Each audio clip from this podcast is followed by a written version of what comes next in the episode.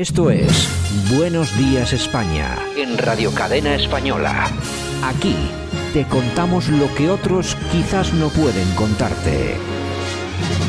La Ratonera, un espacio de análisis de la actualidad con Armando Robles y Santiago Fontenga. Críticos, ácidos, alternativos, otra lectura políticamente incorrecta de lo que sucede en España, Europa y el mundo, y no nos cuentan. Y hasta Málaga que nos vamos, ahí está Armando Robles, director de Alerta Digital. Buenos días, Armando. Buenos días, Santiago, ¿qué tal? ¿Qué tal todo? Muy bien, perfecto. Bueno, estupendo, me alegro. Bueno, también nos vamos hasta Bilbao. Dani Álvarez, buenos días. Muy, buenos días. Bueno, hoy te notamos ahí con, con, un sonido metálico que yo no sé si has debido... Igual te has comprado el micrófono más barato de la tienda de los chinos. No, no, es el mismo de siempre, debe ser un problema de las comunicaciones. Pero ah, bueno, bueno, como no invierte Telefónica ya en nada, lo único que hace es vender la empresa a trozos, pues no es de extrañar. Bueno, bueno, bueno. Eh, Sergio Durán, también en Bilbao, buenos días. Muy buenos días, eh, iniciando una nueva temporada para mí. Bueno, bueno, tú ya se ve que sigues con el mismo con el mismo micrófono porque se te oye bien, o sea que bueno, tampoco es, es, culpa de, Dani. Ya te digo yo que está racaneando con la tarifa de datos de Vodafone o alguna cosa de estas, yo qué sé.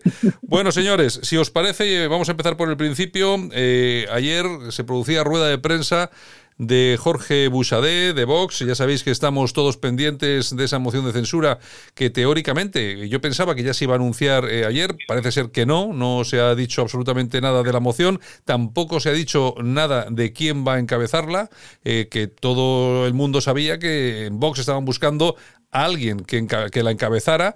Eh, parece que al final también se comentaba que iba a ser el propio Pascal el que iba a ponerse ahí en primera línea. La cuestión es que no sabemos eh, nada de nada. Espera, eh, Armando, esperábamos que ayer se nos dijera ya algo, ¿no?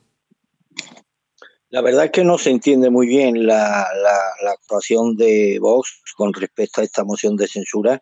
Dije ayer en la mini ratonera Santiago que no somos sospechosos de desear pues como tantísimos españoles, que se produzca un cambio de gobierno. Lo que pasa es que las posibilidades de que se cambie el gobierno a través de una moción de censura como la que plantea Vox son absolutamente imposibles. Eh, se ha planteado, pienso que se ha planteado mal la, moción de censura desde el principio. Tú no puedes presentar una moción de censura en pleno verano buscando el efecto mediático que evidentemente tuvo, sin buscar ante la complicidad de esos partidos como el Partido Popular, Ciudadano, Navarra, Suma, a los que luego les pide que se sumen a la moción de censura, incluso intentando diluir en ellos la responsabilidad que tú no quieres asumir.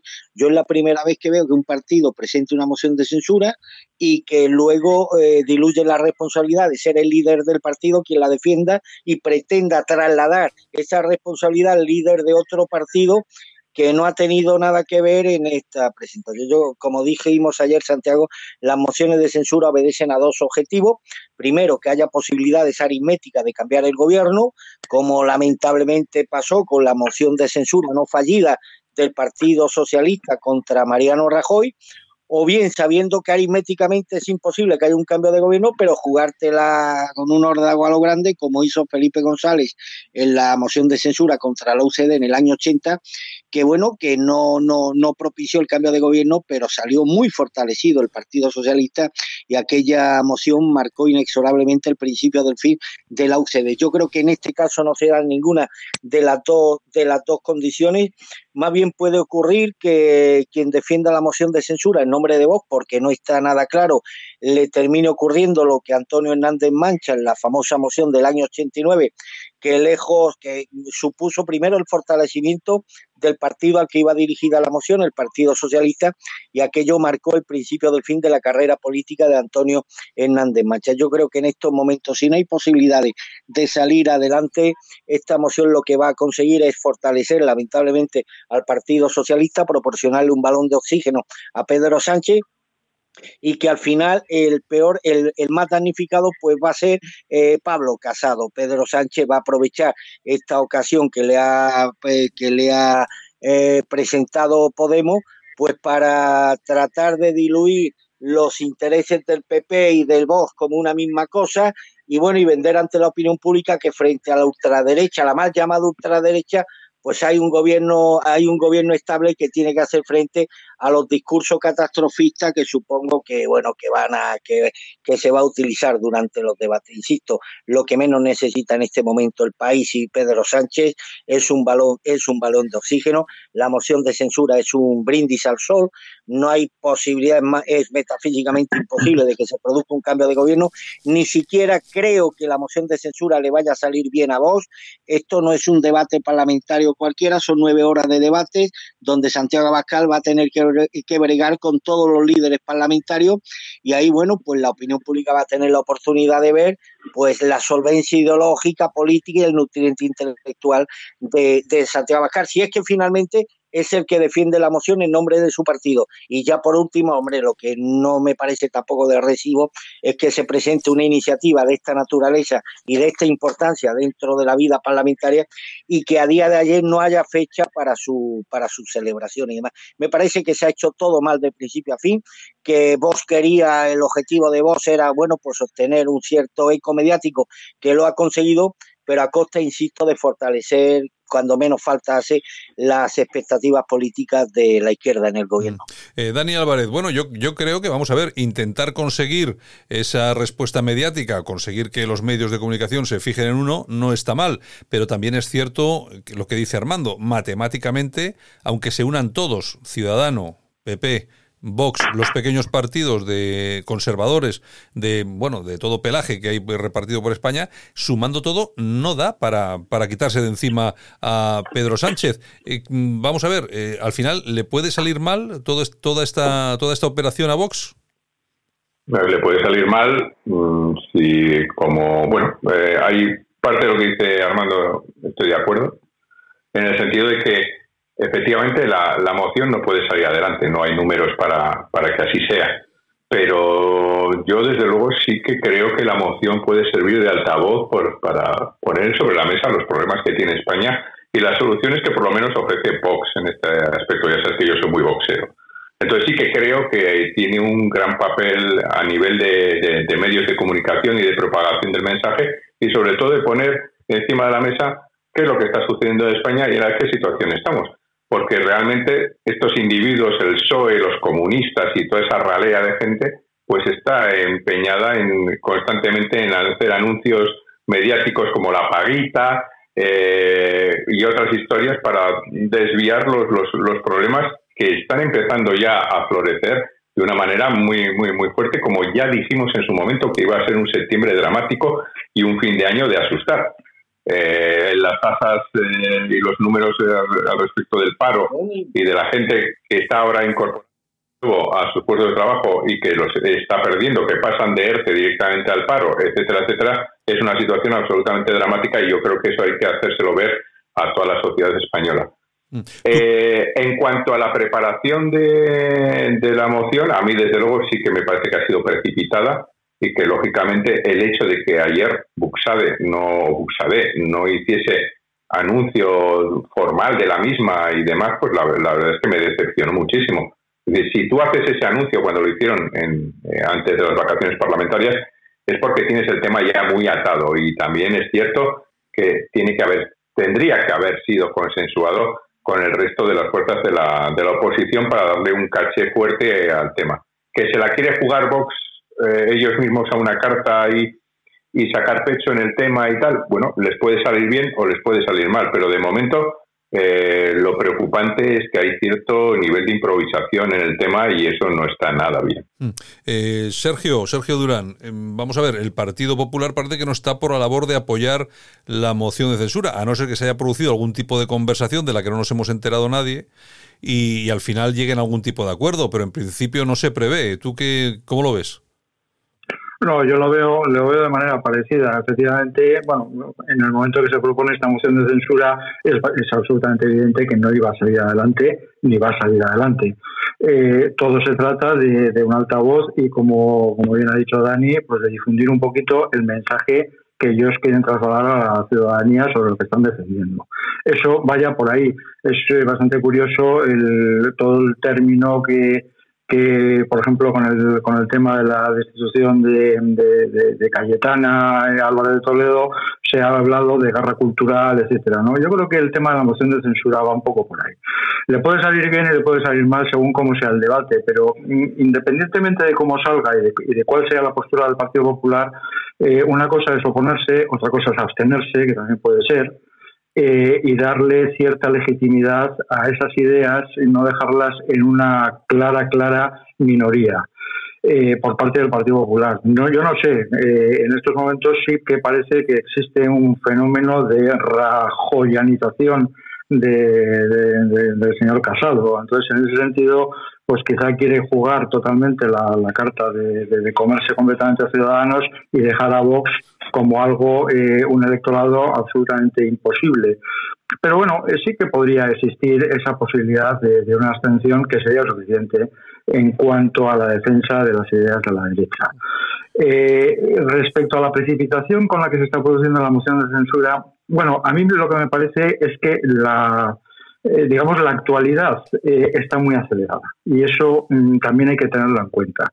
Hemos pasado de un agosto eh, de grandes contagios a un agosto de la vuelta al cole y a un agosto de preparar los presupuestos, a un agosto de la unidad, como ha dicho Pedro Sánchez seguro que tenemos oportunidad de hablar de ello pero, pero bueno, eh, una moción de censura es precisamente lo contrario a una unidad, porque es, eh, digamos, el intento de, sacar a un gobierno, digamos, eh, por las solapas, ¿no? Entonces, en ese sentido, eh, también se le está rompiendo el, mensaje, incluso desde el plan internacional, Mm.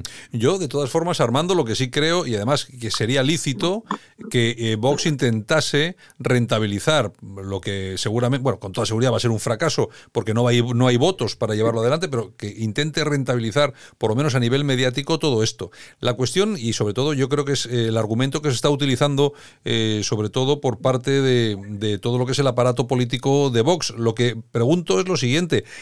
Para transmitir ese mensaje a los españoles que se enteren de verdad de cuál es la situación, para decirles, señores, os están engañando, eh, lo que está pasando es esto, ¿hacía falta una moción de censura? ¿O quizá lo que deberían haber hecho es hablar entre todos, la oposición, ponerse de acuerdo y formar un frente común que no fuera a una moción de censura que iban a perder porque no hay votos, sino a, una, eh, a un frente común informativo, mediático y de combate, entre comillas, cultural frente al gobierno de izquierdas.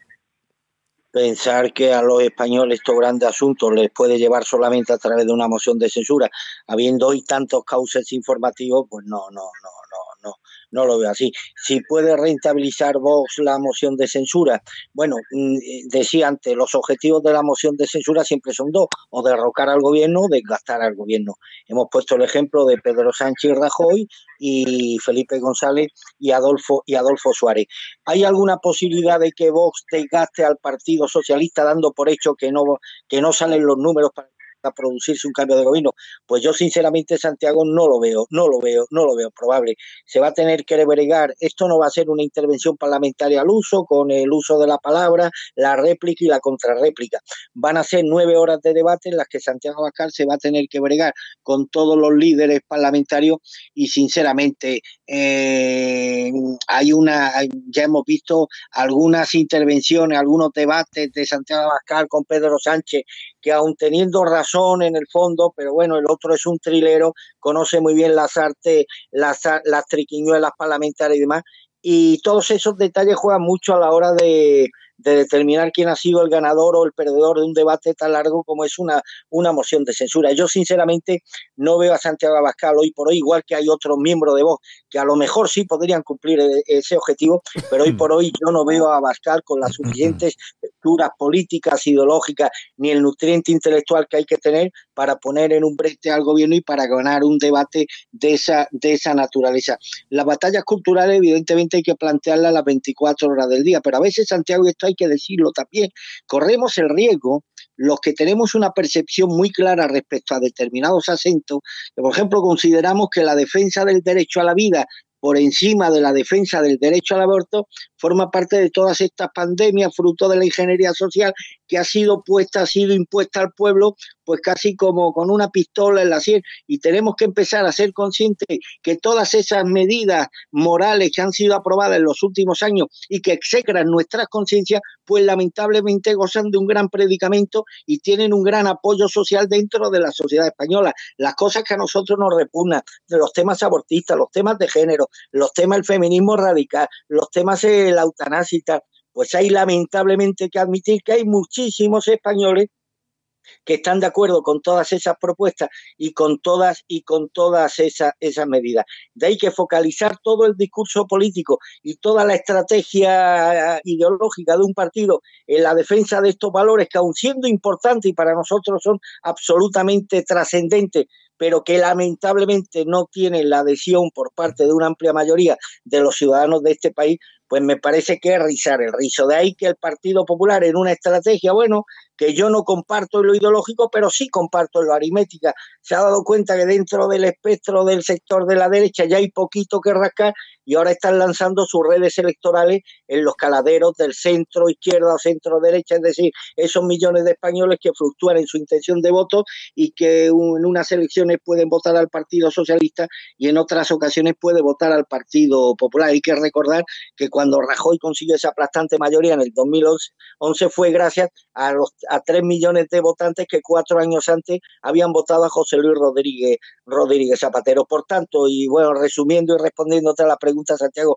no veo yo lamentablemente, de igual forma que sí veo a otros miembros de, Vox que podrían encarnar ese papel, pero no veo yo a Santiago Abascal con las hechuras ideológicas, políticas, intelectuales suficientes como para producir un pequeño, ni siquiera un pequeño desgaste al gobierno. Más bien creo que esta moción de censura va a fortalecer muy mucho al Partido Socialista, al gobierno social comunista de Sánchez e Iglesias y que va a perjudicar sobre todo a Pablo Casado porque se va a encontrar, pues va a ser el pim pam pum de todos los reproches, todas las descalificaciones y en el fondo va a ser el objetivo propiciatorio al que van a ir las principales embestidas tanto del Partido Socialista como, como de Vox.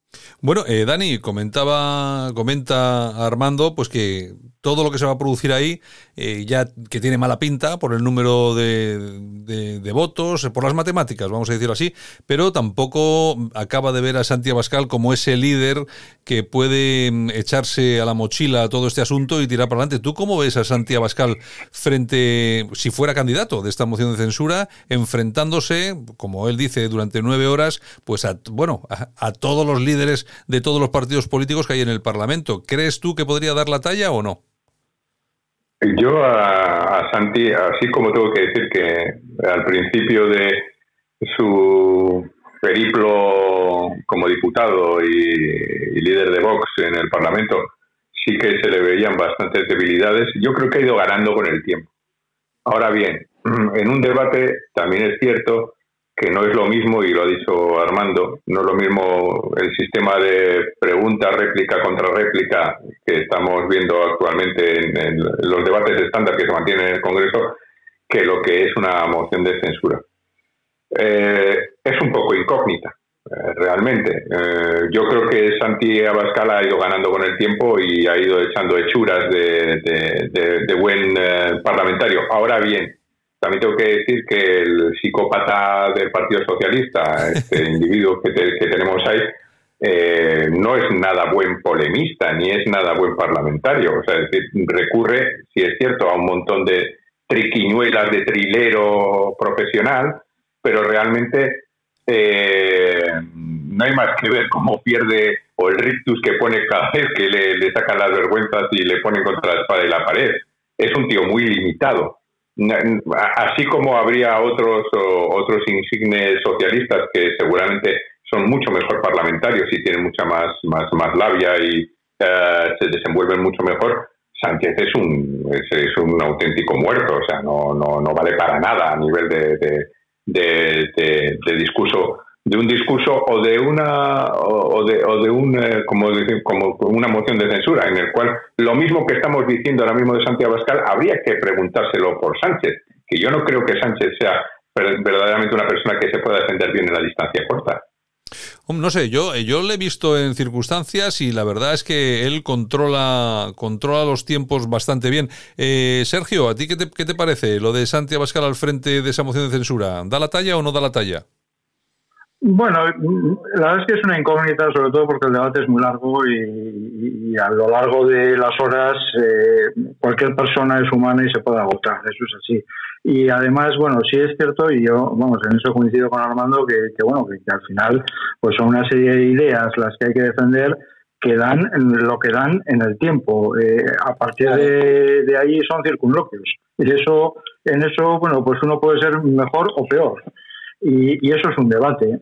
Pero con todo, con todo, a mí me parece que eh, si, entendemos eh, la jugada de Vox en el corto plazo, bueno, pues puede tener mayor o peor, posibilidad de éxito, pero a medio o largo plazo a mí no me parece mal, en el sentido de que eh, simplemente que las ideas entren en debate es esencialmente positivo. En estos momentos Vox es la extrema derecha. La extrema derecha tiene una connotación en el siglo XXI que se asemeja eh, a los movimientos neonazis alemanes. Es decir, es gente con la que, digamos, no se puede, eh, perdón la, expresión coloquial, ir ni a heredar. Y eso, y eso eh, digamos, este tipo de debates los, lo normalizan. Lo normalizan de una forma u otra. Quizá no a corto plazo, pero sí a medio plazo. Entran las ideas en el debate. Y cuando una idea está en el debate, esa idea es posible llevarla a la práctica siempre es posible llevarlo a la práctica. En ese sentido, la jugada de Vox es, yo creo que es, yo creo que es buena para ellos. Y ojo, eh, cuando se dice que el gran perjudicado va a ser eh, Casado, yo no estoy de acuerdo. Precisamente eh, hace, hace pocos años, cuando todavía no existía Vox, el, Partido Popular era la derecha. Mm. Ahora ya no lo es. Ahora ya no lo es. O sea, ahora ya tiene alguien a la derecha que, digamos, está asumiendo los golpes y está haciendo aquellos posibles por, eh, digamos, que esos golpes simplemente sean caricias. Esto forma parte de ello. A mí me lo parece. Me parece que meter cualquier idea en un debate y decir, eh, esta es mi idea como ser humano, es esencialmente positivo. Yo, el, yo los cambios que ha habido en los últimos tiempos en el Partido Popular, que algunos, pues, eh, no sé, han, visto como un giro hacia posiciones más más próximas a Rajoy, etcétera, etcétera. Yo siempre he defendido el Partido Popular, que es, que es un monstruo, es un transatlántico enorme, con estructura de partido a lo largo y ancho de toda España. Yo siempre he dicho que podrán ser muchas cosas, pero lo que no son es tontos. Que ellos cuando hacen eh, cambios estratégicos de este tipo, como ha sido el tema de Cayetana o no, que puede parecer mejor o peor a unos o a otros, pero eh, cualquier partido que se precie y sobre todo cuando estamos hablando de un partido de los principales en España, lo que están haciendo es girar para ganar votos, para ganar elecciones. Es, es, decir, que yo creo que las críticas de, no, es que estos van hacia el tema de Rajoy. Bueno, ya veremos a ver si les da resultado o no ese giro hacia el centro, que al final, y eso lo han dicho, lo han dicho siempre todos los políticos que de esto han sabido algo en España, las elecciones siempre se han ganado en el centro. Ya veremos a ver qué es lo que pasa, pero si también es capaz de mantener Casado, por ejemplo, eh, la negativa a apoyar los presupuestos generales del Estado. Ahí, ahí hay un tema muy interesante, Armando, y que yo creo que es un pulso. Casado le dice, Pedro, Casado le dice a Pedro Sánchez, yo no apoyo los presupuestos si Podemos está en el gobierno. Tú fíjate, a mí me parece muy interesante el asunto. Hombre, pues te acuerdas, Santiago, que hablamos el domingo de que Sánchez iba a utilizar la presión de los empresarios para, valga la redundancia, meter presión a, mm. Casado eh, y, y, se produjo en el día de ayer. Oye, y hay una frase antológica de, Pedro Sánchez que ya miente además con una, una facilidad que es famosa. Yo me quedo hasta sorprendido. ¿eh? Dice, nadie tiene derecho a no arrimar el hombro porque tengo una ideología contraria al gobierno de turno.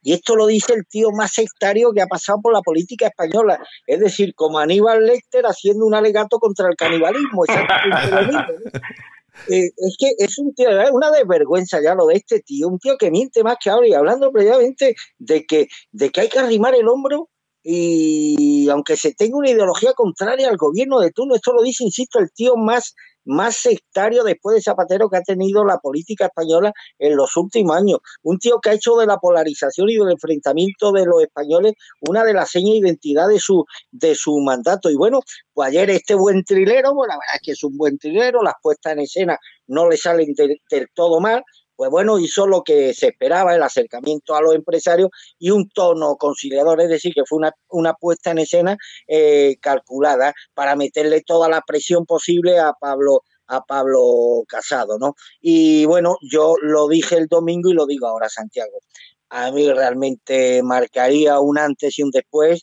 si el Partido Popular se aviene a las trampas de este trilero y termina apoyándole unos presupuestos, que los presupuestos en sí son positivos porque es la herramienta que permita que un, país tenga mejores carreteras, que se construyan escuelas, colegios, pero visto lo visto con esta gente, visto cómo han manejado los presupuestos en la Junta de Andalucía, que al final el dinero destinado a las clases menos pudientes era destinado luego a putas y a cocaína por parte de, esta, de estos granujas, pues al final vemos cómo los presupuestos, esta gente no lo conciben como un instrumento al servicio de los intereses de los españoles, no, ni siquiera de muchos, sino como un instrumento al servicio de su objetivo, bien, bien, bien, bien elaborado, de cambiar, de que se de provocar un cambio en el paradigma de, de régimen en este país. Es decir, un cambio de sistema utilizando el dinero público para precisamente seguir implementando todas estas políticas que tienden al agrietamiento social y al adoctrinamiento progresivo de los, de los españoles. No puede caer Pablo Casado en esa trampa. Dijimos también el domingo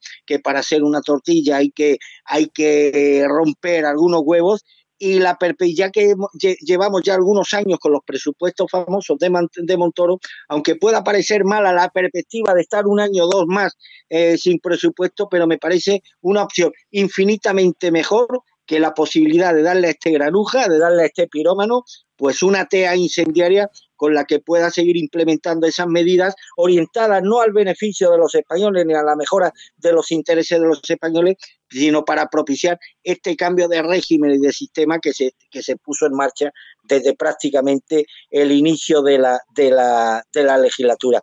Eh, la comparecencia de ayer solamente ha servido para apretar al PP y fue una maniobra premeditada y bueno, yo espero, espero y deseo que Pablo Casado no caiga en la trampa de este trilero, ni sucumba a las presiones de, Pedro Sánchez, ni siquiera de los sectores empresariales y se mantenga en sus trece. Lo peor que de igual forma que no se le puede dar a un niño una pistola cargada, a este granuja no se le puede dar unos presupuestos que supondría un balón de oxígeno no para el país, sino para su permanencia en la Moncloa unos meses más o unos años más, implementando al mismo tiempo todas esas medidas que están conduciendo a la destrucción de mm. España y de la sociedad española. Eh, Sergio, eh, ¿cómo ves tú eh, este, no sé, este órdago del Partido Popular al Partido Socialista, a, Pedro Sánchez, diciéndole, nosotros vamos a podríamos apoyar esos presupuestos si echáis a Podemos del gobierno, si no le echáis no lo, no lo vamos a apoyar. Hombre, yo creo que es una baza ganadora, sí o sí, haga, pase lo que pase, el, el Partido Popular en esta ocasión va a quedar bastante bien, ¿no? Sí, parece que sería una, una jugada verdaderamente buena, ¿no? Es una jugada buena. Lo que pasa es que eh, yo no sé hasta qué punto Pedro Sánchez está por esa labor, entre otras cosas porque Pedro Sánchez a mí me parece que en estos presupuestos tiene las manos bastante atadas con lo que pueda llegar a decir Europa en cuanto a los dineros que realmente pueda liberar eh, para España. Entonces, en ese sentido, a mí me parece que Pedro Sánchez está jugando eh, y, ya en, la, conferencia que, que, dio ayer se ve a ese punto de unidad que se asemeja mucho a, cuando pedía las prórrogas en el estado de alarma. Es exactamente el mismo discurso, es decir, eh, o soy yo o es el abismo. Está jugando exactamente a lo mismo.